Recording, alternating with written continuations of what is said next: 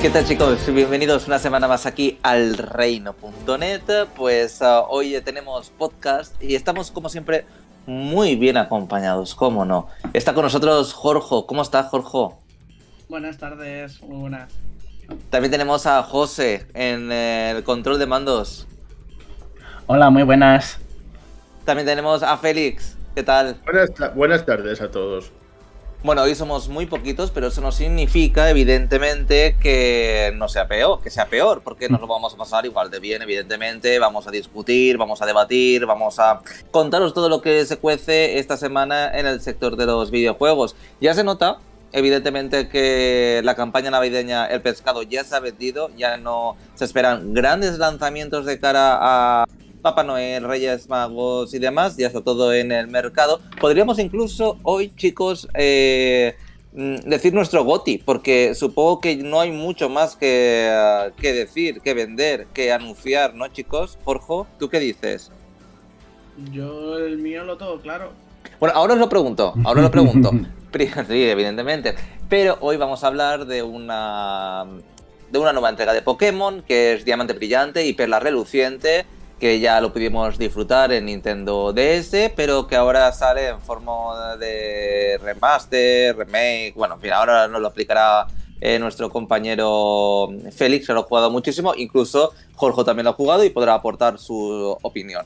Y también tenemos nuestro tópico de videojuegos en el que, bueno, José Carlos, como siempre, va a hacer una sección muy divertida. También vamos a repasar todo lo que ha pasado en el sector de los videojuegos. Pero antes, evidentemente, os animo a todos a que nos sigáis escuchando a través de todos los uh, eh, todos los sistemas de podcast, pues iTunes, uh, Vox, iBox, en fin, todos los que hay por uh, en el mundo mundial, pues allí estaremos. Y también a seguirnos por YouTube y por Twitch, evidentemente. Aquí puedes uh, comentar todo lo que pasa en el programa. Intentaremos leer, responder a todo lo que vosotros digáis, incluso después del programa, porque como ya sabéis, esto se queda guardado y podéis plantear cualquier pregunta incluso si lo escucháis a través de, una, de un sistema de podcast. Bueno, pues en el uh, YouTube, uh, Izanagi33 ya está, como siempre, es uno de los habituales, está aquí con nosotros, así que invitamos a todos a que escribáis y a que nos veáis si uh, estáis en Twitch o en YouTube. Antes de empezar a repasar los juegos de, yo creo que podríamos decir ya incluso nuestro GOTI, eh, me gustaría saberlo, o sea, porque como he dicho anteriormente, el pescado ya está vendido. Entonces, eh, Jorge, eh, como hemos debatido, no hemos debatido, o sea, me apetece a mí, punto. Vamos a decir nuestro GOTI, porque no hay nada más que decir. Jorge, eh, ya está todo. Bueno, aún falta un juego importante que me gustaría ver, como es, bueno, no, no creo que sea GOTI, como la Asterix Obelix o abofetealos a todos, o sea, slap them all, eh, que tengo muchísimas ganas de jugarlo. Y este mes ya hemos jugado pues a, a, los últimos juegos del año, podríamos decir. Pero, a pesar de que falta un par de títulos eh, que complicadamente sean GOTI, para ti, eh, Jorge, ¿cuál sería el GOTI? A mí, por gustos personales, para mí Metroid Dread. Pero vamos a ver, eh, ¿te ciega el fanatismo? ¿Eh? ¿Te Sí, ciega el fanatismo? Totalmente. Yo aquí no estoy diciendo nada subjetivo. Bueno, si no fuera el Metroid Dread, porque yo sé que eres muy fan de Metroid, evidentemente, eh, os ha comido Mercury Studios o Mercury Team la- el cerebro completamente. Entonces, aparte de este juego, ¿no te decantarías por otro? Pues la verdad es que de este año no he podido jugar a, a muchos juegos. Sí que me he quedado con ganas de jugar a, por ejemplo, a Resident Evil 8 o a eh, Psychonauts 2 o el Takes Two también, eh, que son juegos que sí que han sido nominados eh, para los premios GOTY, pero eh, es que de hecho tendría que hacer un poco de memoria, o sea, tendría incluso Metroid Dread porque es el único así que puedo recordar que me haya gustado mucho, mucho jugándolo este año. Eh, Em, no, no, sé. si tienes toda la razón, ha sido un año muy malo. ha, sido, ha sido un año flojete, la verdad que sí. Incluso para la nueva generación. Sí, efectivamente. José Carlos, un GOTI. Monster Hunter Rise. ¿De verdad? Sí. Una entrega, una entrega cíclica que cada año, cada dos sale una y que no aporta lo más mínimo. Sí, señor. Una entrega cíclica que es la primera vez que probó uno jugando en serio y me ha calado hondo. Así que tengo esa impresión de que es un juegazo. Incluso en un eh, en Nintendo Switch que el online eh, suele ser nefasto porque no te puedes comunicar bien con los otros compañeros si no es a través del móvil o lo que sea. Es que como no he jugado al online, lo estoy jugando yo ah, solo, así que no te puedo opinar sobre el online. Estoy tardando un montón en pasármelo porque voy a, a paso de vieja, pero, pero sí, lo estoy disfrutando un montón. Poquito a poco estoy avanzando, subiendo los distintos rangos y consiguiendo unas armaduras super tochas chulísimas que la sensación de progresión es muy buena. Félix, en tu caso, venga, ilumíname, ilumíname, eh, alégrame la tarde. Es que como tampoco he jugado mucho este año, me quedaría con Resident Evil 8. No mm. porque. ¿De verdad te ha gustado tanto? No sino porque se podría decir que de todo lo que he jugado este año es lo que más me ha gustado. Es que tampoco es que no he jugado prácticamente a nada. A, mí, me ha gustado, pero a mí, a mí me ha gustado Resident Evil 8. que realmente lo, pongo, así no porque lo considero el juego del año, sino porque no he jugado prácticamente a nada más. A, mí me ha gustado, pero para mí no es un Resident Evil. Me esperaba un poquito más. Creo que va de más a, menos, ¿o no? Sí, le pasa exactamente lo mismo que al anterior. El 7 me gusta, pero el 7 me gusta mucho, me gustó muchísimo más, Félix porque tienes partes cojonudas como lo de la mansión esa donde te persigue eso y, luego, y luego tienes otras cosas que, bueno, son completamente anodinas, pero yo creo que lo disfruté, así que por eso lo pongo así. Eh, yo, por ejemplo, he jugado a Psychonauts 2, que lo ha nombrado Jorge. Mm, está guay, mm, pero para mí no es un GOTI. Para el jefe de Xbox sí, evidentemente, que va a decir él. Porque bueno, en la Play también está, también se puede jugar, no solo en la Xbox. Mm, pero me quedaría a lo mejor el Resident Evil 8 también. Podría ser el GOTI para, para mí, pero tampoco me decanto por él. Y tal vez, tal vez me quedaría. Espérate que. Es que, ¿sabes lo que pasa? Que tengo un poco de lío en cuanto a fechas de, de juegos. Con esto de la pandemia, eh, tal vez yo me quedaría. Vale, sí que, sí que es de este año. Es que es de principios del 2021. Tal vez, y a lo mejor más de uno se echa las manos a la cabeza, pero me, quedaría con dos juegos. Uno es el género psicológico, de terror, que a mí me encanta. Creo que últimamente solo me apetece jugar esos juegos por la historia, la trama, yo le doy muchísima importancia, que es The Medium. Me gustó muchísimo. Eh, lo jugué en Xbox Series. Y eh, It Takes Two creo que It Takes Two es una experiencia que todo el mundo debería vivir y lo que mola es que si conoces un amigo que tiene este juego, pues ah, podéis jugarlo los dos. O sea, que eh, con un solo juego pues, le envías una invitación y podéis jugarlo. O sea, que, es una auténtica pasada en ese sentido. O sea que... Y ahora creo que en el Black Friday estaba muy barato. Juego, eh, juego para olvidar, eh, Jorge. ¿Uno solo? Sí. Ay, espérate, espérate, que David Abrams X en, el chat de YouTube dice que para ella es My Friends Peppa Pig. Oye, pues te voy a decir una cosa, tiene muy buenas críticas y en Metacritic, en Metacritic y demás está recibiendo muy buenas puntuaciones. No sé si era para, en plan, un hate boom de estos o qué, pero está recibiendo más puntuaciones que juegazos que han salido. Pero en fin, juego para olvidar de este 2021, Jorge. Y también a la gente que nos está escuchando y nos está viendo. Hay uno que tenía ganas de jugarlo, sobre todo en Switch, por la chorrada de tenerlo en portátil. Pero entre las críticas que le ha llovido y lo que se ha visto. Eh, espérate que lo adivine, espérate que lo adivine porque es el mismo que el mío. ¿Lo digo? A ver, dilo. Alex Kidd y Miracle World. No. ¿No? Ay. pues bueno, Ya, ya, adelanto, ya adelanto el mío, porque el mío es Alex Kidd. Para mí ha sido una auténtica decepción. Yo eh, no, no, empecé a jugar a los videojuegos para Master System porque ya empecé con el Spectrum de mi hermano o el ordenador, o bueno, aquellos ordenadores del año Catapum. Pero la Master System fue mi primera consola. Entonces, eh, fundí el Alex Kit eh, y además lo tengo en la Switch y lo tengo en la Xbox. O sea, para que veáis en la Switch lo tengo en digital y en la Xbox lo tengo en físico, para que la gente después no diga, es un hate, tal, no sé qué, no sé cuánto. No, me ha gustado, pero eh, he encontrado algo que no he encontrado en original. No sé si por la jugabilidad, que me ha parecido muy rara.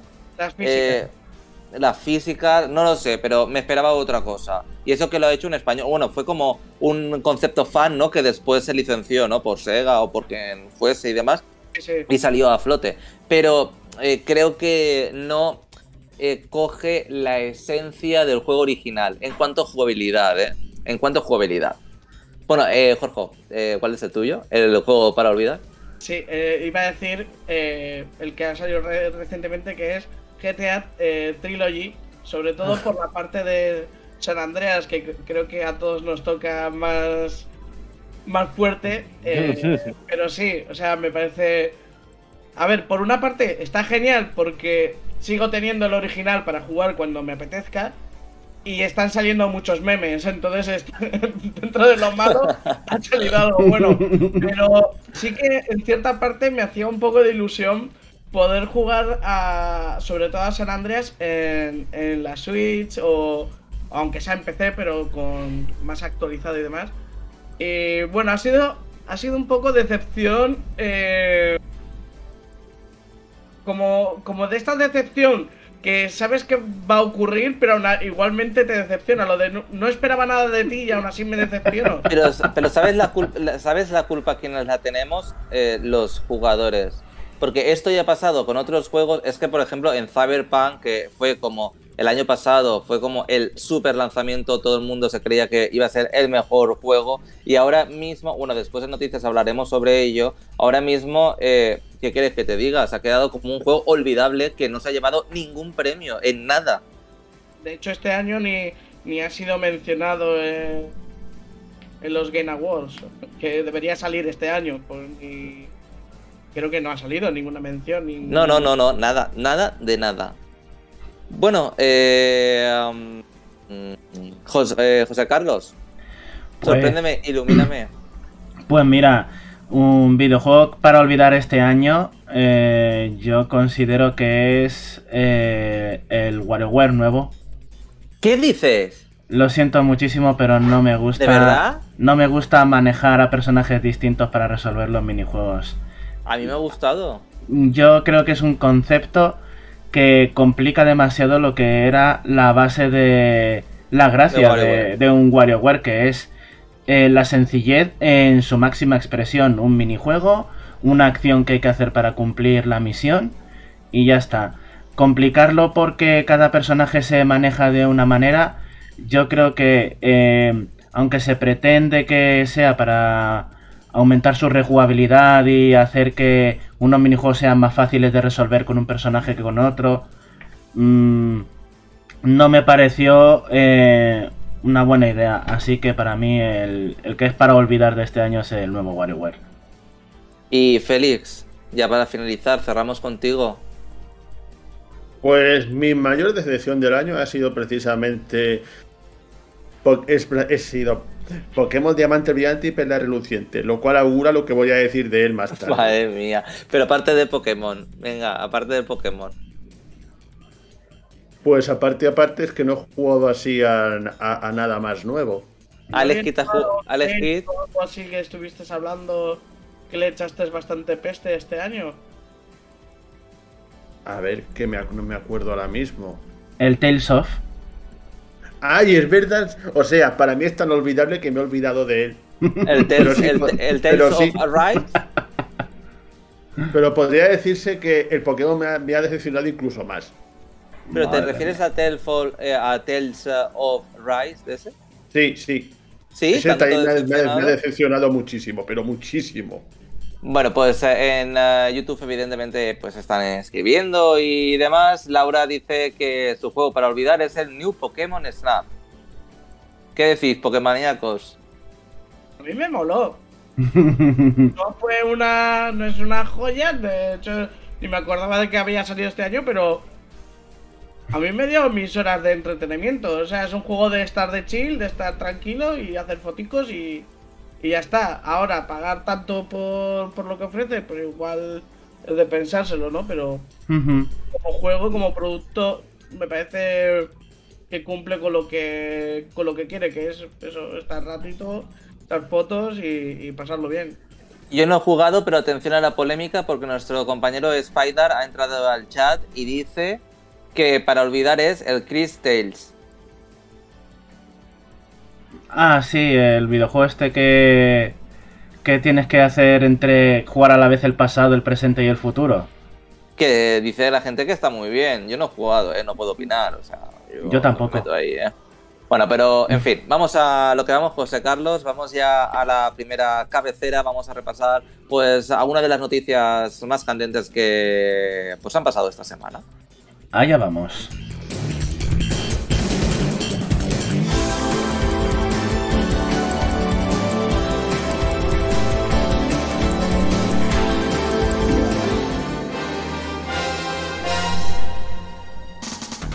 Entérate de todo lo que se puede en el mundo de los videojuegos. El Reino Champiñón te pone al día. Noticias.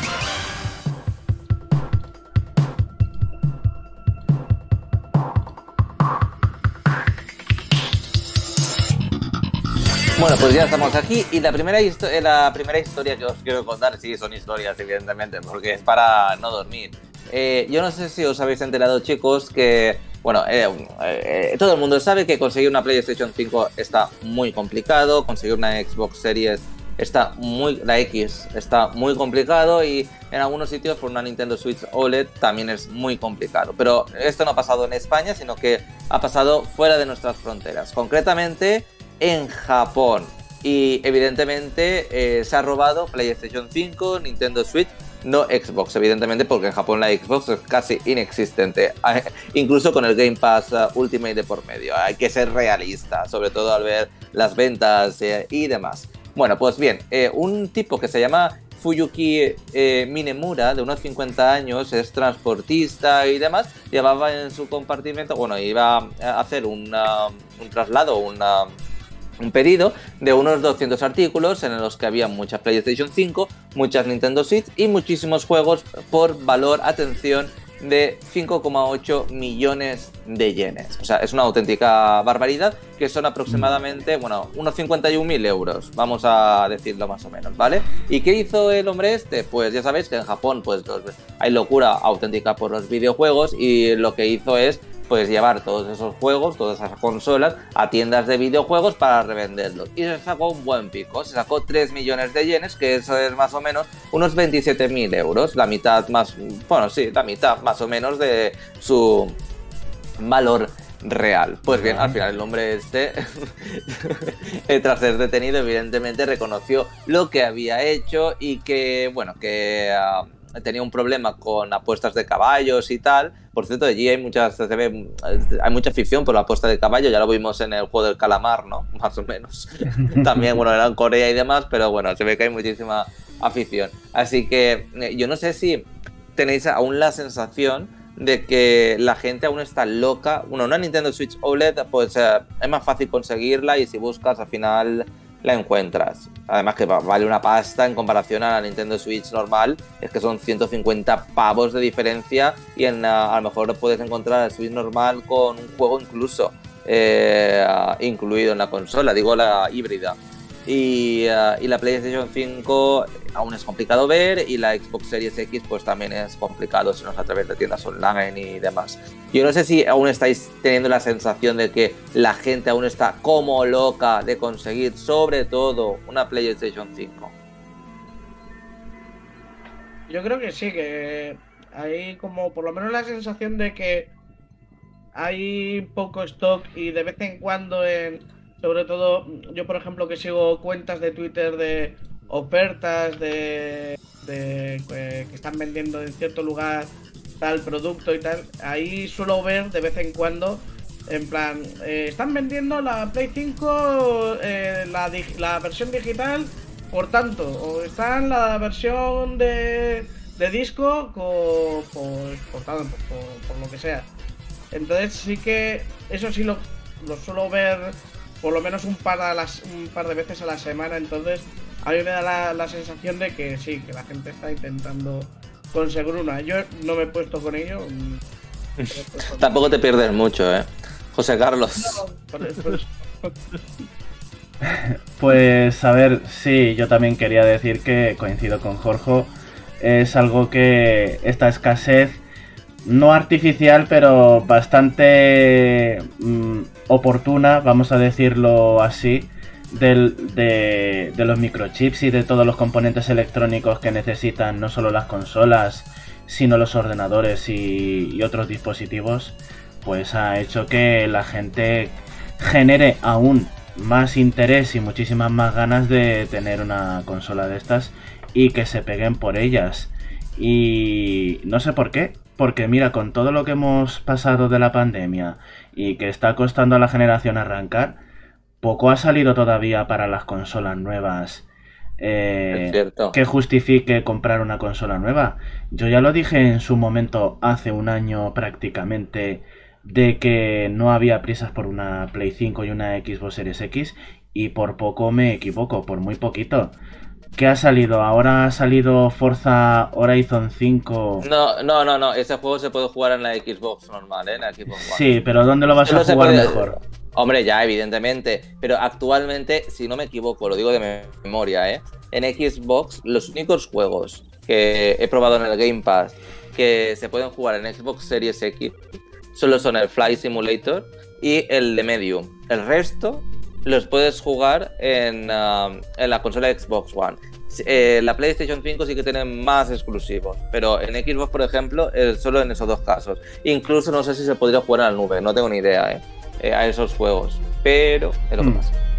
La Play 5 que tiene ahora mismo exactamente el Demon Souls. Bueno, y el Psychonauts, el. Psychonauts, el Psychonauts, no sé si se puede. Ah, no, el Psychonauts también se puede jugar en la Xbox One, sí. Porque yo juego en la Xbox One. Ujú. Pero que no hay grandes juegos que hagan que la gente se tire en masa. Como le va a pasar estas navidades, le va a pasar con Pokémon. Aunque Félix vaya a ponerlo de hoja perejil, el Pokémon va a ser el juego que haga que haya más Nintendo Switch en, esta- en casas en estas navidades. O sea que, fíjate, siendo menos potente la Switch, va a tener juegos que entran ganas de comprarlos con la consola. Eso con Play 5 y con Xbox eh, Series no pasa realmente tanto. Con tanto. Con tanto hype. La gente quiere las consolas eh, de nueva generación para suscribirse al servicio. al PS Now a- o al Xbox Live. No, al otro. Al otro servicio. Al Game Pass. Al Game Pass, perdón.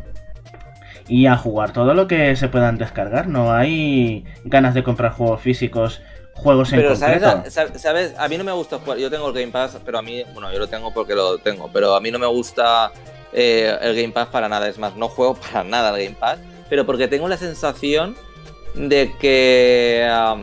o sea, yo juego, yo compro juegos en físico, a mí me gustan los juegos en físico. Lo digital eh, tengo la sensación de que. eh, Que no que lo no lo pos- disfruto. Pero en el Game Pass es que tengo la sensación de que lo disfruto menos. Hmm. ¿Sabes? Porque es un juego, lo juego con... Tengo la sensación de cuando todo el mundo tenía la PlayStation 1 y, pira- y pirateaba.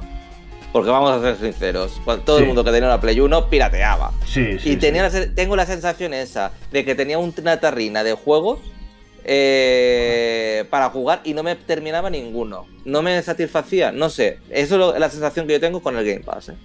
Sí, no te lo niego. Tienes tanta, tanta opción que no, no, no te apetece jugar a nada realmente. Y eso Exacto. cuando pirateas una consola suele pasar mogollón que tienes mogollón, como tienes cualquier opción de jugar a lo que quieras, al final picoteas de todo y no juegas a nada realmente. Ahí Eh, está. Quería decir sobre lo de la Play 5. Ah, eh, a ver, en Play 5 lo que pasa es que ahora mismo. eh, yo sé que si yo, por ejemplo, me la pillo, yo sé que cinco títulos fijo que me los compro y los voy a disfrutar. Y además son de Play 5, que son el Ratchet, el Demon Souls, el de. Este del, roboti- eh, del robotito que tuvo la entrega eh, de la Astrobot. Wii. Pero bueno, ese, pero ese está incluido en la consola gratis. Pero me yo me lo gozaría, vamos. Yo, No, yo no, está muy bien, está muy bien. que me lo y digo, bueno, pues mira, está de- de- Y el este, el Returnal creo que se llama, ¿no? El de. Sí, a mí ese no me gustó. Pues eso, pues cuatro juegos que yo sé que le voy a dar ahora, pero ahora. ¿Y luego dónde me quedo? ¿Qué hay más?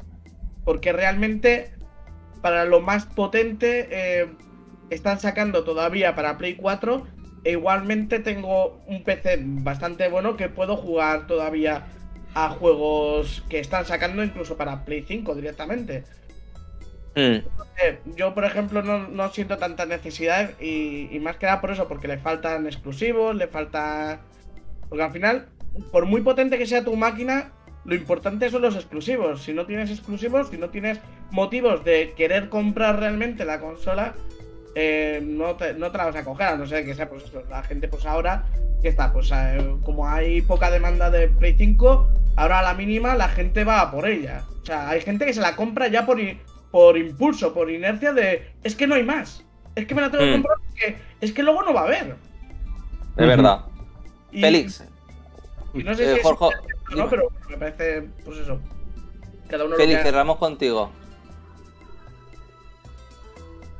Félix. Yo solo quería decir que me parece muy enfermizo que siga habiendo gente capaz de pagar el doble de lo que vale solo por conseguir una Play, una Play Hombre. 5 comprada, comprada de un especulador. Es que es en plan, no lo entiendo, no lo voy a entender en mi vida.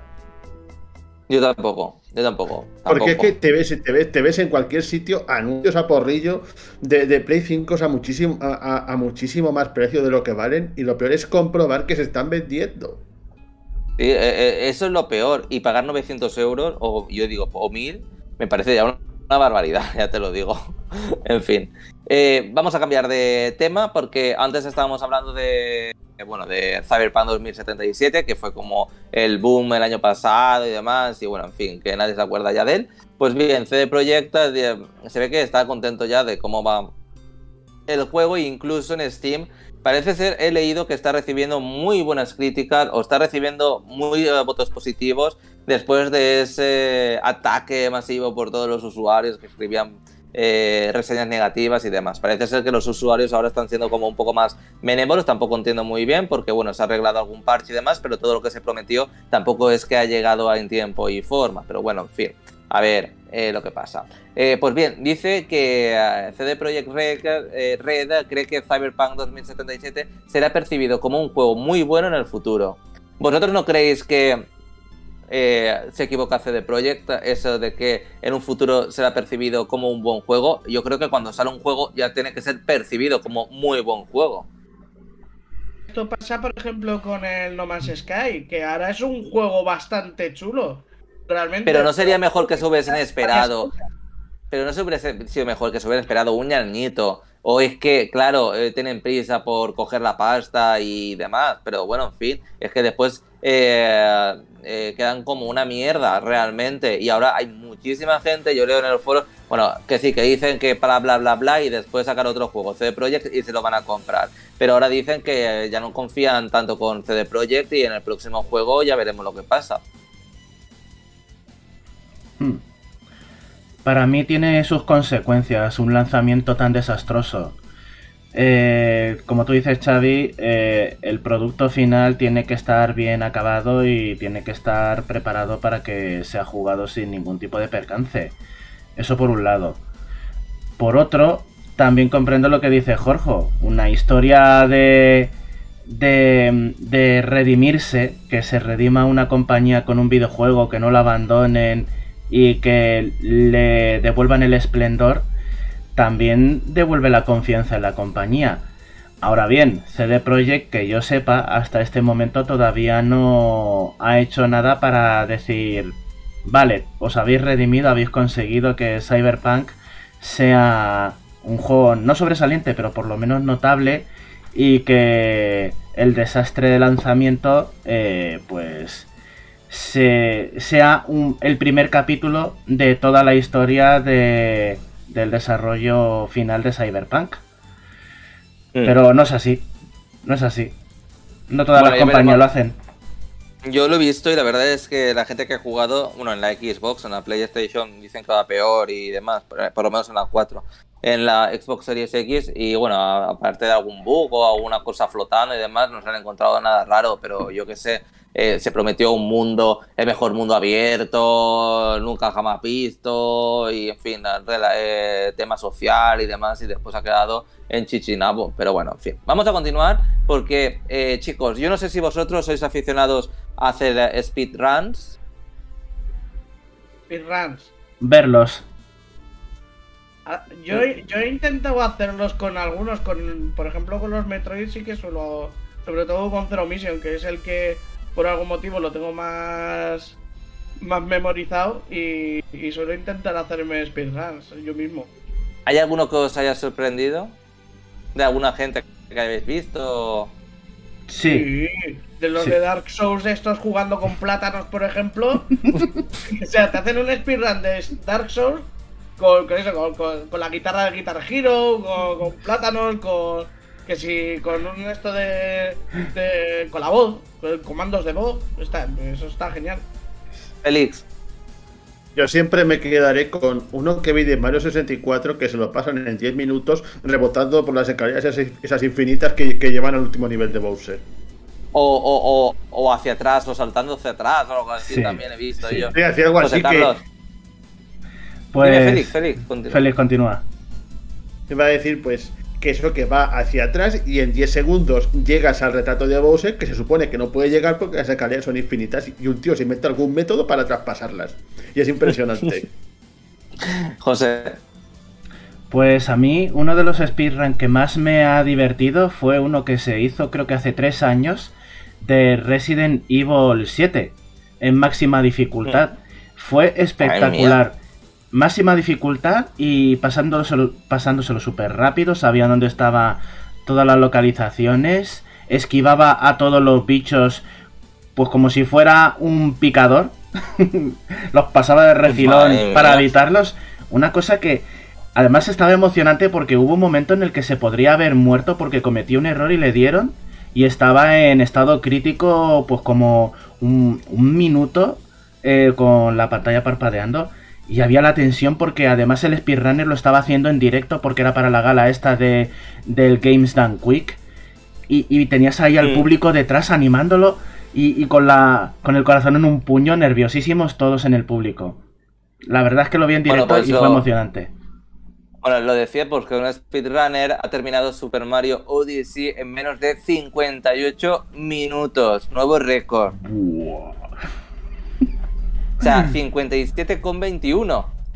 O sea, es que es una barbaridad. Es un juego que no pasa ni pena. El único mundo que me. La única fase que me gusta es la cantadita. Es un, juego que no va a pasar ni. Por, no va a pasar por los mejores Mario que se han hecho. Pero. Joder, 57 minutos. Me parece una barbaridad. Yo me lo Claro, va a toda pastilla. Que, que no son 58, son dos horas más, pero no es un juego muy, muy, muy largo si sabes dónde ir. Ya, pero bueno, en fin, a mí me, a mí me explota la cabeza, ¿eh? Y eh, chicos, ya, bueno, eh, ya que habías hablado, José Carlos, de Resident Evil, pues me gustaría decir que también Resident Evil 4 va a tener una remasterización pero no una remasterización oficial, sino una remasterización hecha por fans españoles y no sé si habéis visto imágenes, es una auténtica pasada. Yo a este juego no sé las versiones que van a... Esta no es oficial, pero yo no sé las versiones que tiene. Menos mal que era exclusiva de GameCube. O sea, menos mal. Y pone Only for, si no me equivoco. Bueno, tengo... Me... De verdad, ¿eh? O sea, Only for, Only for... Ay, Only for. Y, que jamás de los jamases iba a salir de GameCube y de las consolas de Nintendo, que lo dijo el propio Shinji Mikami, que antes moriría él que, que, saliese en otras consolas. Y creo que a los dos años o por ahí, ¡pum! A la Play 2. a la Play 2. Toma ya. y ya para final. Para lavadoras, que, están en todos lados. Es como el Doom. De hecho, hay, de hecho, hay una versión para móviles, realmente. Madre pero es que hay. Y para, y para VR, o sea. La VR que ha salido este año, creo. Sí, sí, es verdad. está muy, dicen que está muy bien, ¿eh? Es lo más vendido en Oculus. Se ve que es una pasada. Qué casualidad. no lo. Sí, bueno. Eh, y ya me gustaría finalizar, ya que vosotros sois super fans, creo, los tres de Super Smash Bros. sois muy fans, mm, seguro. Un poquito. Eh, pues van a salir un juego que se llama, eh, evidentemente, una, una copia, vamos a- decirlo así, que se llama Multiversus. Sí, Que yo no sé si tenéis eh, conocimiento, ya hay un tráiler, podéis verlo en eh, YouTube, eh, creo que ha salido esta semana, es combate cooperativo y competitivo, eh, y va a salir, si no me equivoco, en el 2022 y es gratuito para Xbox One, Xbox Series, X y S, PlayStation 4, 5 y PC. Y lo mejor de todo es que son personajes como eh, Superman, Batman, Harley Quinn, Finn, Jake de Hora de Aventuras, eh, eh, Arya Stark de Juego de Tronos, Bugs Bunny, Tommy Jerry, o sea, e- con todos esos y más supongo, eh, se van a tener que enfrentar en un ring de batalla. Lo que no sabemos es si habrá más personajes y más escenarios y si eso se podrá será como de micropagos para conseguir esos personajes, esos eh, escenarios o será con eh, eh, monedas que conseguimos en el juego. Félix. Yo me pregunto sinceramente que si acabará igual que el Nickel, Nickelodeon este, que no me acuerdo cómo se llama, el este que es un Smash con personajes de Nickelodeon, no me acuerdo cómo se llama, All Star Battle o algo así. All que al Star Brawl. fue la novedad, pero que al final fue, que fue la novedad y en menos de un mes nadie, nadie se acuerda de que existe. Sí, el, es que tiene varios problemas. El primero de todos es que los personajes no venían doblados. Que, o sea, no hacen ningún tipo de sonido de dolor, ni de, ni de reto, ni de burla, nada. Y, personajes tan mm, chillones y tan eh, llamativos hablando como son los personajes de Bob Esponja, por poner un ejemplo, que son la cara frontal del juego, eh, mm, me pareció súper raro. También había muchos problemas de balanceo, estaban muy desbalanceados, había personajes... Era un poco la situación del Meli eh, con, eh, con el juego este de Nickelodeon. Había unos cuantos personajes super top y todos los demás hundidos en el fango.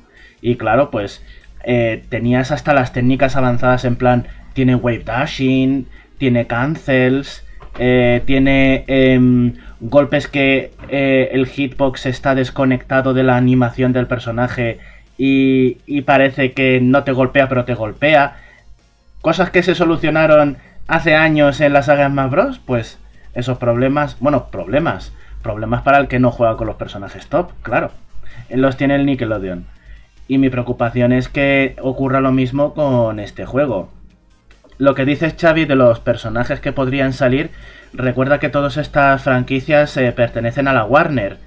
Y Warner Mm. eh, tiene tiene mm, las franquicias de Harry Potter y del Señor de los Anillos. Falta por ahí que salga Gandalf, que salga Dumbledore. O sea, faltan personajes por desvelar y seguro que se lo están guardando para a medida que se acerque la fecha de lanzamiento del juego y, en posterior el lanzamiento, porque seguro que tienen un plan de DLCs de personajes inmundos eh, al estilo Smash Bros. Pero claro, con micropagos eh, a punta pala, porque si este juego es eh, free to play, eh, de algún lado tienen que sacar la financiación del juego. Seguro que habrá un pack de un pack de starter para que te compres eh, a los personajes iniciales y, y juegues con ellos mm, y los desbloques a todos de golpe. El típico modelo de, de free to play. Ahora, cosas buenas que Bueno, me han chicos. gustado. Una cosita más y, y- y ya termino, perdona.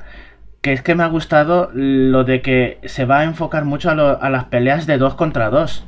Porque Sí. los personajes, em, sus movimientos especiales van a interactuar con los de tus compañeros, no solo con contra los enemigos, porque se ve en el tráiler a Jake de Hora de Aventuras estirándose eh, fuera del escenario para frenar la expulsión de Batman, que era su compañero, y rebota en Jake y vuelve al escenario.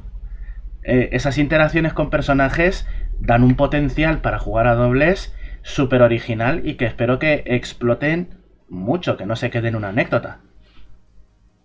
Bueno, pues hasta aquí un repaso a lo más importante de la semana. Ahora sí, José Carlos, estamos preparados para la cabecera y empezar con ese análisis del nuevo Pokémon para Nintendo Switch. Bueno, que es un refrito del de Nintendo DS. Venga, dale. Allá vamos.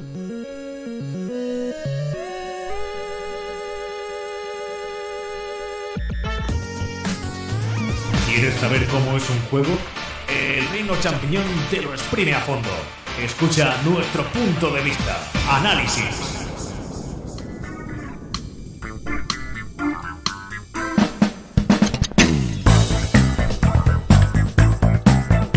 Bueno chicos, pues ya vamos a hablar sobre estos dos nuevos Pokémon que han salido para Nintendo Switch a la espera de Arceus, creo que se llama así, si no me equivoco, no estoy muy puesto en los nuevos Pokémon que van a salir para la consola híbrida de Nintendo o portátil, dependiendo de la que tengas. Y antes de empezar, de que Félix lo ponga a caldo, pues uh, quiero recordarte que nos puedes escuchar uh, pues a través de iTunes, uh, Spotify, eh, YouTube, Twitch, vernos incluso cómo hacemos el programa. Puedes comentar durante, después, como quieras, pero puedes dejarnos tu pequeño comentario, tu pequeño granito de arena, que de seguro te contestamos de forma muy amable. Y bueno, pues Félix, ¿qué tal? Cuéntame un poco sobre este Pokémon diamante, Pokémon brillante, Pokémon, en fin, qué nombres más raros han puesto, más largos, no me gusta nada. Empezaré diciendo para abrir boca que eso de, de, diamante, creo que es diamante brillante y perla reluciente, se le viene grande. Muy, muy, muy, muy grande para lo que esto ofrece. Pues empiezas bien. Sí, y, y, aún, y aún voy a ir mejor. Muy bien. Bueno, pues hagamos una pequeña introducción. Como bien sabemos, esto es un remake de, de, Diamante, y Perla DDS. Es un remake fiel, muy fiel, demasiado fiel, vomitivamente, este diría vomitivamente fiel. Madre mía. Vamos a partir de lo básico. Bueno, esto tiene lugar en la, en la región de Sino, que se basa en Hokkaido. Tú eres bueno, un, entrenador más que quiere empezar su aventura Pokémon y pues nada, tienes que llegar hasta el final, derrotar al alto mando y para ello tienes que ganar las 8 medallas de gimnasio y entre medias pues te peleas con, te peleas con el típico equipo villano que no puede faltar en todos los juegos. Y el desarrollo es así de lineal y es exactamente igual al original. De hecho, es tan igual que la traducción es exactamente igual, la Pokédex es exactamente igual, las rutas son exactamente iguales. Lo cual es uno de los primeros defectos del juego. Pero bueno, antes que nada, voy a hablar un poquito de las muy escasas novedades. La principal novedad que podemos encontrar está en el, está en el subsuelo. Si mal no recordáis, en el, en el primero, en, bueno, en el DDS original tenías una opción de, ir al subsuelo de Sino y allí podías hacer, cosas como excavar para conseguir materiales. En esto, en, este juego, se ha, se ha renovado muchísimo, o sea, ha tenido un cambio bastante radical y ahora, además de eso, te ofrece más cosas. Y es que se podría decir que este subsuelo es, es casi como un juego en sí. Es básicamente un, mapa enorme al que puedes acceder desde el juego original una vez consigues un objeto. Ahí en este subsuelo, además de poder, lo que ya podías hacer en el original, pues hay una serie de áreas donde puedes capturar Pokémon salvajes que no, salen en, que no salen en el juego, lo cual viene bastante bien porque la Pokédex es exactamente la misma, con sus, con sus más y sus menos. Así, así, otra, otra cosa relevante son los, son los gráficos que pese a lo que han dicho, pese a que hubo bastante polémica al respecto con lo de los diseños chibi, la verdad es que me han parecido muy resultones, me han parecido bastante, bastante bonitos y bien hechos y creo que es un tipo de estilo que le pega bastante bien. Y también hay que decir que en es que últimamente en los últimos Pokémon que han ido apareciendo pues se han ido introduciendo una serie de, mejoras lo que se llamaría mejoras de la bueno mejoras de la mejoras calidad de vida del juego los cuales pues eh, están básicamente para hacernos la vida un poquito más fácil. Por ejemplo se, han renovado cosas como las MO o las MT. De hecho, una de las cosas que más se le criticaba al Diamante Perla original es la excesiva dependencia de las MOs. Luego, lo de las MO pues era básicamente una serie de movimientos que le podías enseñar al Pokémon y que esos movimientos los podías usar fuera del fuera de bueno, fuera de las batallas para poder acceder a sitios, como por ejemplo, puedes enseñar surf para poder para poder navegar con tus Pokémon por el agua. Aquí lo que han hecho, han hecho una cosa muy chula, que es que cuando usas una MO, no le enseñas a ninguno de tus Pokémon, sino que invocas a un Pokémon salvaje que, que hace ese movimiento por ti. Y también se han introducido otra serie de cosas que, lejos de mejorar la experiencia de juego, la empeoran bastante. Una de, las mayores polémicas que por las que se ha visto salpicada este juego es por el repartir experiencia. Esto repartir experiencia pues es un objeto que existe desde la primera generación que básicamente te permite a, a todo tu equipo ganar experiencia. Esto ha tenido múltiples variantes. Hasta que, hasta que llegó Sol y Luna, que lo que hizo fue que podías usar este objeto, pero lo usabas y todo tu equipo ganaba experiencia. Pero ¿qué pasa? Pues que lo podías desactivar cuando querías. Para, por si para así controlar un poquito los niveles de tus Pokémon. ¿Qué pasa con este juego? Pues que el repartir experiencia, al igual que pasaba Espada y Escudo, es obligatorio. No lo puedes desactivar. Tu equipo siempre va a estar ganando experiencia. ¿Y qué pasa con esto? pues que le pasa lo que le ha pasado a mucha gente y es que con un poquito que luches tu equipo será mucho más fuerte que los mucho más fuerte que los demás entrenadores y, al final el juego será prácticamente un paseo y esto es especialmente grave porque este juego no se ha diseñado para esto por ejemplo todos los entrenadores y de hecho lo he comprobado tienen los mismos niveles que tienen en el juego anterior o sea es decir los, los mismos niveles que tenían en diamante y perla lo he visto en los gimnasios por ejemplo lo, que quiere decir que no está adaptado a este repartir experiencia. A lo mínimo que subas un poco, te lo, te, cargas a todos en segundos. Y luego hay otra cosa que me parece incluso peor que el repartir experiencia, que es que, bueno, en Pokémon XY introdujeron una cosa que era el Poké Recreo. Que eso pues te permitía hacer minijuegos con tus Pokémon para subir tu amistad con ellos, en plan acariciarlos, darles de comer, y cuando alcanzaban un nivel de un nivel de amistad, digamos, lo bastante grande, pues podían hacer cosas en los combates como asestar golpes críticos con más frecuencia o esquivar ataques. Pues esto ha sido implementado en este juego con la pequeña diferencia de que no es opcional. Tus Pokémon conforme van luchando va subiendo, va, subiendo solo su nivel de amistad. Y esos beneficios que, conseguías con el Poké Recreo digamos que se te, aplican en, se te aplican en todo momento, quieras o no. A la mínima que luches un poco, además de tener Pokémon con mucho nivel, verás Pokémon que hacen críticos prácticamente turno, turno sí, turno no. Se curan automáticamente los, los estados alterados. Y en fin, que hacen de los combates un paseo en general. Pero bueno, todavía hay más cosas. Como he dicho al principio, el, el remake es continuista, muy continuista y ese es uno de los principales fallos del juego. Porque en otros, en otros remakes, como teníamos por ejemplo Hard Gold o, los remakes de Ruby Spiro, pues introducían novedades. Por ejemplo, en, lo, de Hard Gold re, completamente ciertas cosas del juego, como es el hecho de los, como es el hecho de, los gimnasios. También te incluso ponían cosas como lo del Pokewalker, que era, que era un añadido bastante chulo.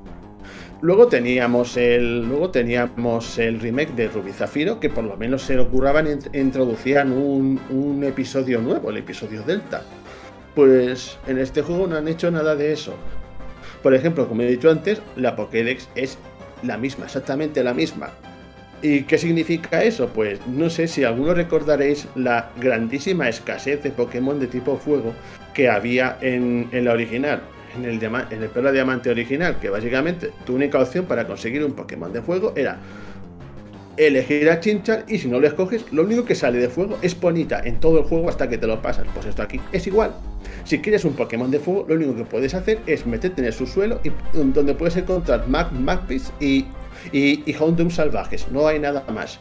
Y una de las cosas que también se criticaba en ese, en el, original, era que una de las cosas más destacables de, Diamante Perla era que metía muchas evoluciones de Pokémon de, de generaciones anteriores. ¿Pero qué pasa?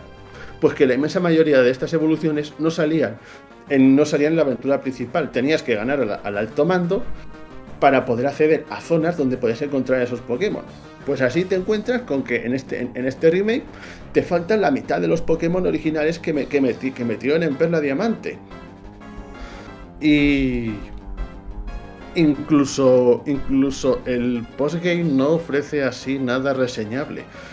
Lo único que te pone es que tienes la posibilidad de volver a luchar contra los líderes de gimnasio o, contra el alto manto con niveles mejorados, pero básicamente lo único que ofrece. Sí, otra novedad que han metido es el, es el Parque Hansa, que es una zona a la que puedes acceder mm, después de terminar con el alto mando, que es lo que sustituye al parque combi en el, juego original. Es en, ese parque combi, pues bueno, era un sitio donde podías llevar Pokémon de generaciones antiguas, por eso se ha sustituido por otro parque donde puedes atrapar Pokémon legendarios de generaciones antiguas, para lo que necesitas encontrar una serie de losas y ponerlas en pedestales. Y básicamente es que no hay, no hay mucho más. Bueno, sí, y ya para, para seguir hablando, también otra de las principales novedades que se metió en el original era el Poker Reloj, que era como un, dispositivo con muchas aplicaciones, donde podía ver cosas como los niveles de tus Pokémon, cuando te eclosionan los juegos que tengas en la guardería. Pues esto ha vuelto aquí, pero ¿cuál es el principal problema? Pues que al no haber doble pantalla, el Poker Reloj lo activas con un botón y aparece en una esquina de la pantalla. Pero ¿qué pasa? Pues que es muy incómodo porque te quita visión y al final es una cosa anecdótica que tienes la mayor parte del tiempo desactivada. Bueno, es una cosa que no se puede evitar, pero hay que, pero hay que mencionarlo también. Pero sobre todo, lo que más duele del juego es que con lo de repartir experiencia y lo de la amistad van tan absurdamente fácil que acabas diciendo, ¿qué hago jugando a esto? No tiene ningún sentido. Acabo, acabo los combates en segundos y sin despeinarme, incluso utilizando Pokémon que contra, contra los que los otros tienen ventaja, también es fácil acabas esquivando entrenadores para porque si no te subes demasiado y es todo un paseo. Vale, he visto que hay gente que hace cosas como que rotar su equipo Pokémon y en cada zona capturar Pokémon nuevos y luego cambiarlos, pero es que es en plan, que no es eso. No, no es cuestión de, hacerte tú mismo la dificultad, es ofrecer un tipo de, dificultad al, principio, que, no te tengas que hacer tú esa dificultad. Y. ¿Sí?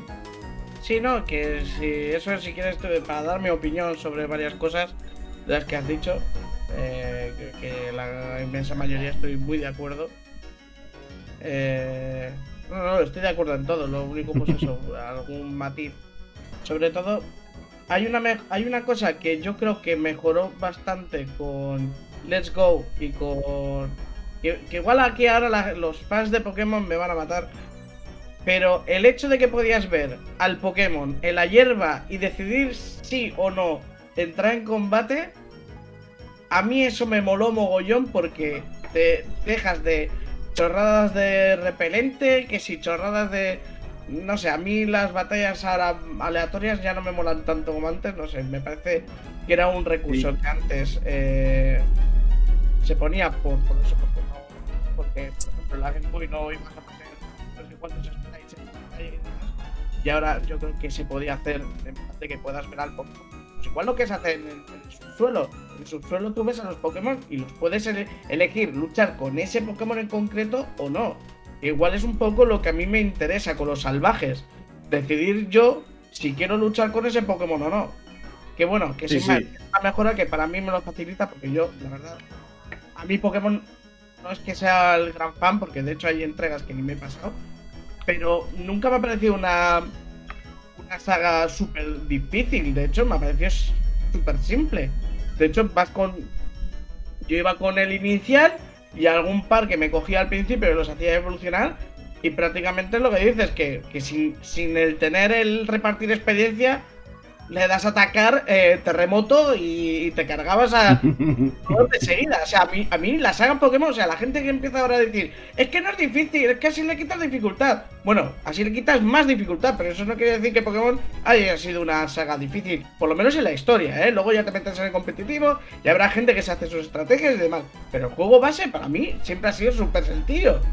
O sea, es que, es que yo a los Pokémon, por ejemplo, yo cuando juego al Pokémon, yo los Pokémon, los estados alterados, eso de, pues, el, el, usar el dormir, el paralizar, no sé qué, a mí esos me han parecido... Mm, o sea, no los uso.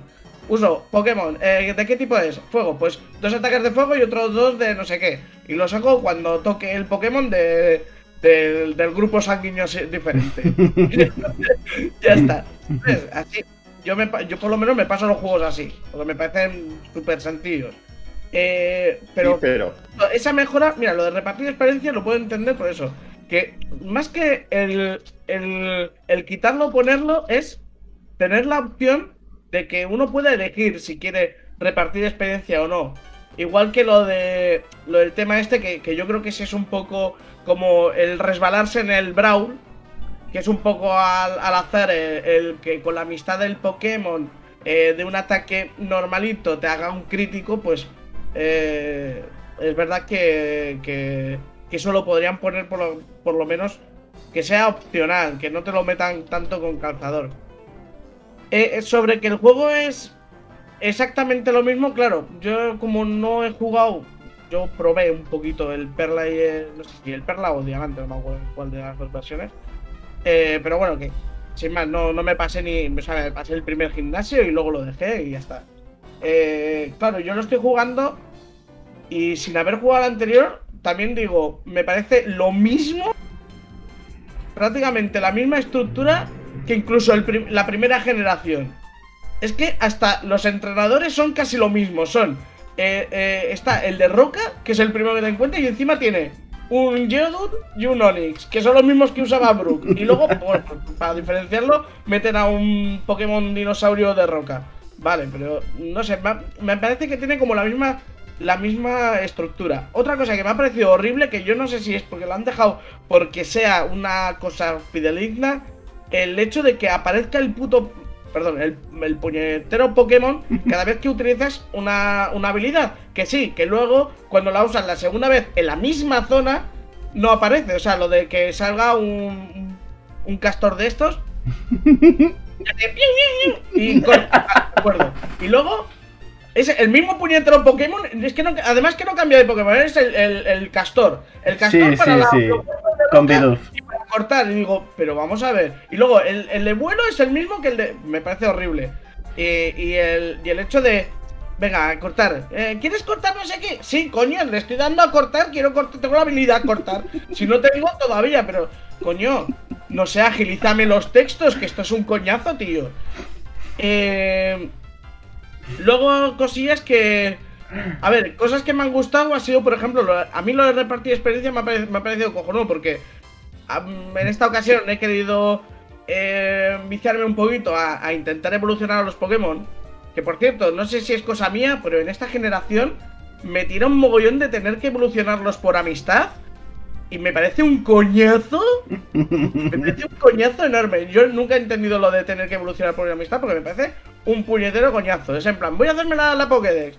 Vea, pues ahora voy a evolucionar al Golbat. Sí, a la súbele la amistad. no sé. Eh, lo del subsuelo a mí me ha molado. O sea, porque es más una forma de, de hacer evolucionar rápido los Pokémon. Porque son Pokémon de más nivel que, que los que puedes encontrar eh, por la misma zona donde andas. Y subes rápido y la verdad que está súper cómodo. Para evolucionar, si quieres hacer la Pokédex, me parece que es un juego cómodo.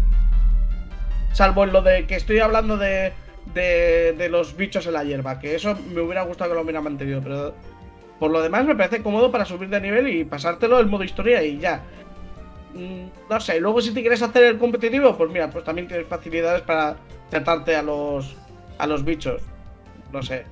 Y una cosa que me ha sorprendido, y creo que es porque ha sido eh, nada más comenzar el juego, es que eh, al principio del juego, y y esto es una cosa que, que eso, que es por el primer, creo que es porque te lo dan el primer mes del juego, o, o porque habías jugado a Let's Go Pikachu. Que ¿Mm? en el segundo pueblo o así me encuentro unos ancianos y dice, ay, que veo que has jugado Let's Go, pues toma este Pokémon. Digo, va, pues como he jugado a Let's Go, pues te darán un Pikachu o un Eevee, ¿no? O la versión que hayas jugado. Y te dan un puñetero mío y me quedé loco, porque digo, ¿cómo te van a dar un Mew? O sea, me está... Y encima me dice, con todo, con todo el el descaro, trátalo tan bien como lo jugaste, como lo trataste en Let's Go. Pero si el Mew lo tenías que comprar con la Pokéball, o sea, ¿esto qué es? que no podías conseguir de ninguna forma si no comprabas el mando Joy-Con este de, de la Pokéball. No sé, sin más. Eh, luego, en general, pues me ha parecido un Pokémon más. Yo no sé, hay gente que lo defiende, incluso el original, que he echado un vistazo y efectivamente es un calco, es un calco totalmente. pero me parece un Pokémon más. O sea, yo creo que aquí está clara que en la tercera generación y en la cuarta intentaron meter algunas cosillas, pero que no, no, no terminaron de germinar bien o no terminaron de gustar mucho. Y de hecho, muchos de los cambios de los que hay, bueno, los, los pocos cambios que hay, son de a partir de blanco y negro. Entonces, no sé, me parece, a, opinión personal, la tercera generación y la cuarta, está las más flojas de todas, la verdad, las más simples, las historias más simples, la más lineal, o no sé cómo llamarla, pero bueno, sin más. Lo, lo chulo de este juego, el subsuelo, por así decirlo. Félix. Que aún, que, que aún así el subsuelo me, parece un poco limitado porque la mayor parte de los Pokémon salvajes que te encuentras son los mismos que te encuentras en el juego original. Podrían, haber aprovechado y haber metido más familias. y a ver qué.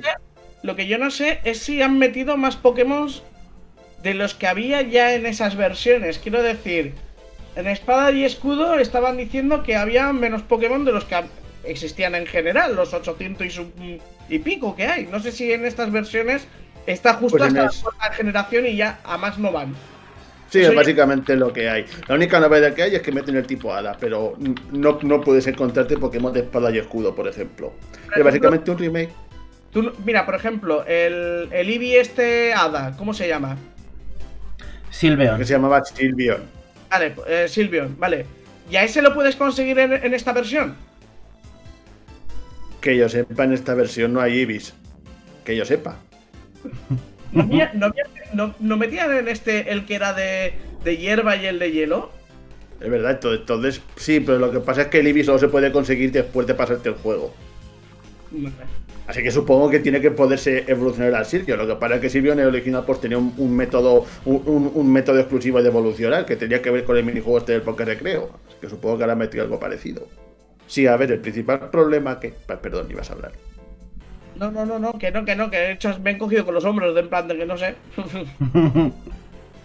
que a ver, em, eh, los Pokémon nunca han sido difíciles, pero es que nunca te han llevado de la mano de esta manera. No es, no es, que, no es que sea fácil, es que lo hacen deliberadamente mucho más fácil, como con, esto de la amistad. Digamos que te lo facilitan de manera artificial, porque es en plan, ¿de qué, qué, significa eso de que, que en, medio de un combate un Pokémon se cure a un estado alterado? Que haga un crítico... Que, que, haga un crítico cada dos turnos. Ellos en plan es como intentar sabotearte la, dificultad. Pero bueno, quitando eso. A ver, Félix, tenemos que ir terminando, pero antes, pero antes, Spider dice eh, en el chat de YouTube, eh, ¿podría decir que es más un remaster que un remake? Básicamente copiar y pegar. Es que para mí realmente es el principal problema del juego. No innova, es básicamente ver la diamante más fácil. No tiene nada, nada. Lo único es que, como he dicho, cuando terminas el juego puedes volver a desafiar al alto mando y a los líderes de gimnasio con niveles más altos. Y eso está bastante bien, pero es básicamente lo único que hay. Bueno, y lo que he dicho del parque, lo del subsuelo, y pare usted de contar. Pero y David... en muchas cosas.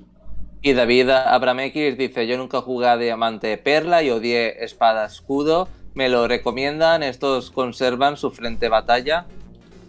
Sí, el frente batalla está tal cual y, es igual de desafiante, al menos, en, al menos en eso han sido fieles. Pero no se lo recomiendas el juego. Yo recomiendo que te vayas a Zex y te compres el Perla Diamante original antes que jugar a esto. ¿Por el mismo precio? Pasar de espada. hombre, te lo, puedes pillar en Zex por 20 euros, creo. ¿Seguro? A mí me da la sensación de que los juegos de Pokémon de Nintendo DS están todos muy subidos de precio. El, único que está especulado es el platino, pero los otros están, a un precio decente. Que esta es otra que también podría decir. Se han basado en el, pelo diamante y no han metido nada de, de, de platino, que para mí es que para mí mejoró muchísimo los otros dos, o sea, un remake del mínimo esfuerzo, y por eso para mí es el peor remake que han hecho jamás, y además con muchísima diferencia. Yo creo que lo han hecho tan, mal, tan malos este Espada Escudo y este con el fin de que tengamos hype para, para, el de Leyendas de Arceus. Eh, Félix, ya para resumir, venga, una frase, un, un parrafito para resumir. este es el único remake que recomiendo que juguéis antes al original. Muy bien, yo creo que lo deja bien claro Félix. Bueno, si os parece chicos, vamos ya al último tramo del programa, no por ello menos importante. Vamos a hablar de tópicos con José Carlos. Venga, cabecera, José. Allá vamos.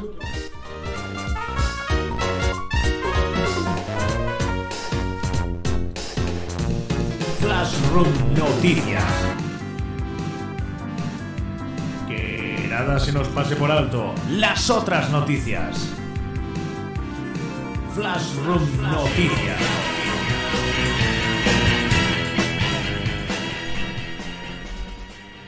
Y ya comenzamos con el tópico de los videojuegos de esta semana.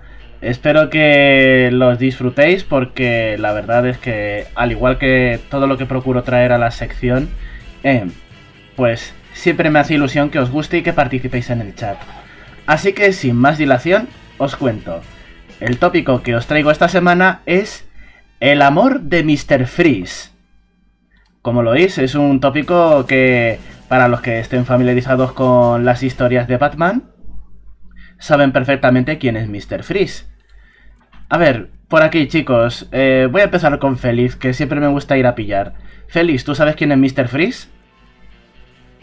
Lo sé por la peli de Batman. La de Schwarzenegger. En, en- en- en la que salía como villano. Ya- y, ade- y además también lo conozco del, del, ju- del juego este de Arkham Asylum. Que también salía de jefe. Perfecto, perfecto. Vale, por lo menos lo conoces de algo un poquito más digno. Que a ver, que es un placer prohibido ver la de Batman y Robin, pero no es digno para el personaje que lo conozcas de eh, eh, el chuache. Ay, qué gracia. Ay. ¿Qué, qué dice Xavi? Perdona. No, nada, que está, me, me ha dado un bostezo, nada, no, por- no porque me aburra lo que esté diciendo, sino porque me ha dado un bostezo, ya está. Eh, vale, me lo tomaré así. bueno, pues eh, Jorge imagino que también conocía a Mr. Freeze, ¿no? Sí, sí. Sí. Sí. Sí, sí. Sí, sí. bueno, pues el tópico de los videojuegos de esta semana eh, tiene que ver un poco con eso, con el amor de Mr. Freeze. Ya sabéis que este personaje es uno de los villanos de Batman, uno de los más chulos personalmente. Me gusta su diseño un montón. Y su trasfondo consiste en que su mujer tiene una enfermedad que no tiene cura todavía. Así que Mr. Freeze lo que decide es criogenizarla y la motivación principal de Mr. Freeze es pues robar dinero para seguir con su investigación. La verdad es que mm, poco más conozco de Mr. Freeze. A nivel superficial esa es la idea porque yo lo conozco de la serie animada que echaban en Telecinco hace años, de Arkham Asylum y claro, pues de, de ahí lo conozco. Entonces, este tópico va de que los malos de los videojuegos, los villanos, hay ciertos personajes que tienen un trasfondo para sus motivaciones y que aman a alguien, no son seres eh, puramente fríos, malvados, que lo odian todo y a todos y que son unos auténticos nihilistas. Algunos de ellos, pues, hacen el mal y están motivados para hacer el mal por, porque, por el amor a alguien o siendo malos cabronísimos, perdonadme la expresión, siendo los malos más despiadados del mundo y aman a alguien, pero eso no es la justificación de ese personaje. O sea, tenemos las dos caras de la moneda en cuanto al amor del villano. Hay villanos que aman a alguien, quieren a alguien y tienen su corazoncito, y esa es la motivación de por lo que hacen el mal. Y hay otros que no tienen perdón de Dios, pero quieren a alguien. ¿Vale? Pues ahí está el tópico de los videojuegos. Os, os he dado un ejemplo de cómics. Eh, ya me habéis dicho Arkham Asylum, así que ese es un buen ejemplo. Mr. Freeze en Arkham Asylum. Así que, pues a partir de ahí, pues si van bullendo vuestras cabecitas, vamos a pensar en ejemplos. Yo creo que tengo uno, pero creo que es un poco spoiler. Es- nos, nos exponemos a ello con este... ¿Cómo de spoiler de hace cuánto? Porque si estamos hablando de spoilers de la Play 2, Play 3, yo creo que... Han tenido un remake en Play 4. ¿De qué juego estamos hablando? Shadow of the Colossus. Ah, ese sí, hombre, venga, cuéntalo. Eh, pues eh, en Shadow of Colossus. Es que la cosa es que el protagonista es el malo realmente. que, que- que tú eres un chico que va con. Es que ahora no me acuerdo, nunca me acuerdo si es su hermana o su novia, no me acuerdo. La cosa es que está muerta, ¿vale? Hay una persona que quiere mucho y que está muerta. Y la forma de, de intentar revivirla es llevarla a un altar y ahí aparece la voz de un dios que te dice que para poder eh, revivir a esa persona eh, tienes que matar a, a- a unos colosos. Y los colosos no son malos, son criaturas que viven ahí y además eh, están haciendo de sello para que el dios cabrón, que, que- que realmente es malo, no, no se salga. Y al final lo que haces en el juego para salvar a esa persona que quieres es matar a los colosos. Y encima, durante todo el juego, mientras matas a los colosos, te sientes mal porque sabes que hay colosos que ni siquiera mm, te atacan ni, ni nada, simplemente se defienden porque le estás atacando tú. Entonces, eh, yo creo que ese sería un ejemplo de alguien que quiere mucho a otra persona y hace cosas malas, pero para un fin que es intentar salvar la vida a otra persona. Aunque eso conlleve matar a criaturas. Gigantescas y nobles y únicas. sí, sí, sí. Bowser, Mm, oye, pues está bien, sí señor. Ahora que caigo, tienes razón. Muy bien. Explícalo, Xavi, sí. no, pues eso que bueno, Bowser, porque está enamorado de Peach y bueno, en fin, tú tienes que ir a por él. Incluso en Odyssey creo que salió de novio, ¿no? No sé si me equivoco. Sí, también, también es que tiene un hijo. ¿Cómo trata a. Bowser Jr.? ¿Cómo trata a Bowsy? Pues es su ojito derecho y lo quiere con toda su alma. Pero también si tiene que tirarle 20 litros de lava por la garganta a Super Mario se los va a tirar. O sea que... Exacto. Por eso, Bowser también tiene el amor de Mr. Freeze porque quiere mucho a Bowsy y también a la princesa, evidentemente. Sí, señor. Mm. Muy buena, Xavi, muy buena. Félix, ¿te qué quedas tú para tu turno? Ahora mismo se me están ocurriendo los incorpóreos de Kingdom Hearts 2. Bueno, de Kingdom Hearts en general. Ujú. En el sentido de que la mayoría no son realmente malvados, sino que básicamente quieren sentir emociones. Y, de hecho, es- eso lo ves principalmente en, los mangas que desarrollan esto un, poquito más. Ofre- ofreciendo a los personajes de, la organización 13 bastante. ¿Cómo decirlo? No se me ocurre ahora mismo la palabra. Como Demix, por ejemplo, que realmente no- no es malvado, sino que quiere un corazón. Y así otros. Que realmente, realmente, malvado, malvado, malvado, so- so- solamente estaría Semnas. No sé si eso valdría como ejemplo, porque realmente. Es que no me es estás diciendo a quién, a quién aman o a quién quieren. Me estás diciendo Bueno, que caso- quieren sentir. se me ocurre un- Se me ocurre un ejemplo mejor. Venga, venga, va. Me parece que no vais a conocer el juego, pero bueno. Mm. Es, es Breath of Fire 4. Que A ver, el, el título me suena. Que el malo principal es que, bueno, la, la facción enemiga del juego es, basic- es básicamente el típico imperio malvado. ¿Qué pasa? Pues que, es, pues que ese imperio malvado está, está, está liderado por, por un emperador de, de- por un emperador de, de hace miles de años que cita. Y, y- y digamos que, que todo va más o menos bien hasta que dentro de, de ese imperio sus propios, sus propios secuaces le traicionan. Porque, porque ven que porque ven que estos secuaces lo, que, lo que quieren es, básicamente dom- dominar el mundo y el tío este, el emperador este es como un obstáculo, es como un obstáculo para, para sus planes. Así que lo que hacen es pillan a una, a una chica de la que, de la que se había enamorado, la, secuestran y, la utilizan para, para poner en marcha un, un, ca- un cañón mágico que se alimenta del sufrimiento ajeno. Y, ese, sufrimiento ajeno consiste en matar a esa chica y convertir, y convertir a esa chica en, en, una suerte de explosión mágica con la que intentan matar al emperador este. Y a partir de entonces, el emperador este lo que quiere es destruir el mundo. Vale. Oye, oye, eh, en YouTube, eh, bueno, están en nuestro chat están Es, un pelín largo de explicar, eso se me acaba de ocurrir ahora mismo. eh, Spider, por ejemplo, dice Plague Knight en su campaña descargable de Shovel Knight. No sé muy bien. Sí, sí, sí, sí. Eh, Muy bien, muy bien, ¿eh? David Abramekis dice Jin de Xenoblade Chronicles 2 para revivir a su novia, piloto muerta. Zenaga- eh, Izanagi TN3 dice que solo se le ocurre protagonistas por ese caso como Locke o Ratchet en Final Fantasy VI. Y eh, David Abraham X eh, pone otro ejemplo como Colonel en Mega Man Battle Network 6, que, que solo quiere salvar a su hermana Iris, que fue creada eh, con un bug que la puede matar. Oye, pues están muy bien esos ejemplos, ¿eh? Sobre todo el de Colonel. Fíjate, madre mía, la de tiempo desde que no juego a Mega Man, a Mega Man Battle Network. De hecho, ese juego lo tengo analizado en el canal, o sea que si te interesa puedes echarle un vistazo al videoanálisis. No es que esté ahí promocionando descaradamente el canal, pero sí, estoy descaradamente promocionando hay que promocionarlo, hay que promocionarlo. otro ejemplo, lo que pasa es que también es un poco spoiler y no es a una persona, sino a toda una nación. Eso vale. Ay, es que...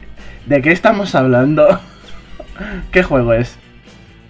A ver, tú dices que es una persona que hace algo malo por, por alguien a quien quiere, ¿no? Mm, no, a ver, es una persona que es mala, pero que sea mala no quiere decir que no tenga su amor o que tenga familia a la que quiera, hijos a los que quiere, eh, hermanos, una esposa, una novia. Entonces el, el tópico va de el típico malo que, aun siendo malo, eh, tiene a alguien que, que quiere. Ese es el tópico. Como Mr. Freeze. Vale. Drácula. Sí. En Castlevania. Sí. Que quiere tanto a su mujer que la mataron, como aunque aunque se acabe zurrando siempre, también quiere mucho a Luca. Sí, perfecto. Ese ejemplo lo iba a poner yo por si os quedabais sin ideas perfectísimo. Drácula. Y encima con la serie de Netflix te da aún más pena eh, matarlo. Al principio, la primera vez, te da pena. Luego cuando lo has intentado como 20 veces después y te lo cargas, dices, por fin. sí, señor, es Drácula. Drácula forma parte de este tópico. Eh, una figura súper trágica, de verdad. Es que está muy bien elegido. ¿Algún ejemplo más, eh, chicos? Se me, se me ocurrió otro de un juego que conoceréis más. Venga, dime. El Mythos del Tales of Sinfonia, que básicamente su objetivo es, es hacer el mundo que su hermana muerta quería. Y si para ello, pues, pues, y si para ello, pues tiene que tiene que renovar completamente el mundo cargándose lo que hay, pues lo hace. También, está muy bien explicado. Me parece muy bien. Mm, ¿Algún ejemplo más, chicos? No. Pues. Pues si queréis, yo os puedo decir, eh, por ejemplo, eh, mirad, tengo aquí en mi chuletita, eh, por ejemplo, eh, no. Um, esto tiene que ser con la ayuda de las rocas chismosas de The Legend of Zelda, si no, no te enteras de estas cosas. Ya sabéis que llevando la máscara la máscara de las roscas chismosas de, de Legend of Zelda, puedes hablar con ellas y te cuentan cada una una cosa al azar.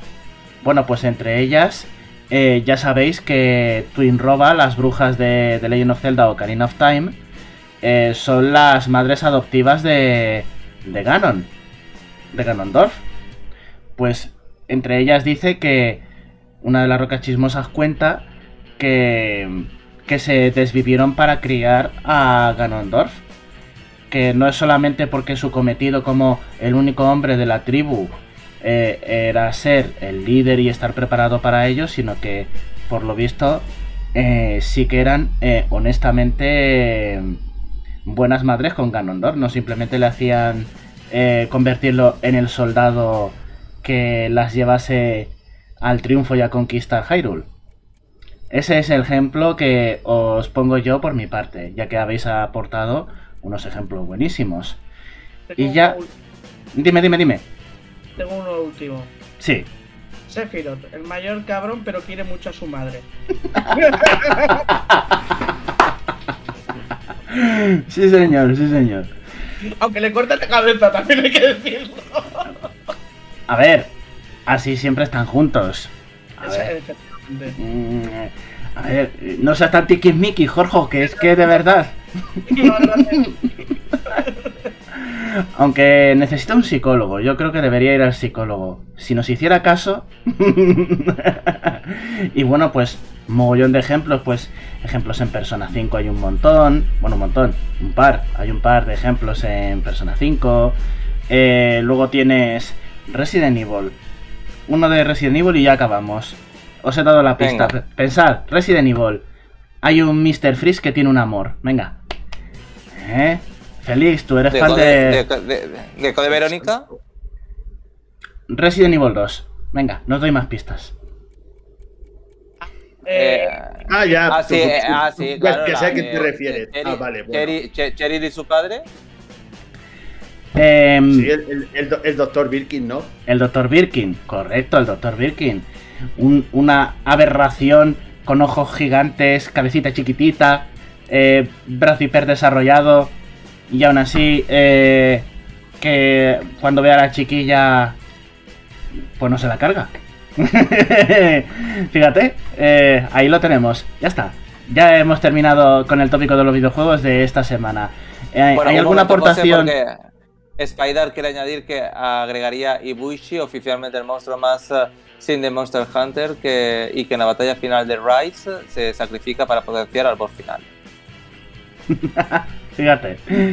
Hala, pues ya está. Ya hemos terminado. Bueno. Si no hay más ejemplos en el chat, pues ya está. No hay más. Bueno, chicos, pues José, Jorge, Félix, muchísimas gracias. También a toda la gente que nos está escuchando y también a toda la gente que ha participado en el chat, por ejemplo, de YouTube, que ha sido Izanagi 3, Spider, David Abraham, eh, Abraham X, Laura y no sé si ha participado alguien más, pero bueno, en fin, eh, también, ah, bueno, eh, quien haya participado, muchísimas gracias a todos. Nos vemos la semana que viene, no, la semana que viene no, dentro de dos semanas, con más juegos, con más, ah, en fin, con más tertulia, con más debate y con más, con más risa. Ok.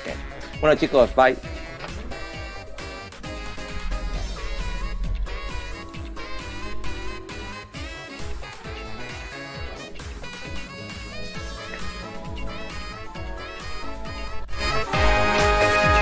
Bueno, chicos, ay, Emo, ay, ay, bueno, ay.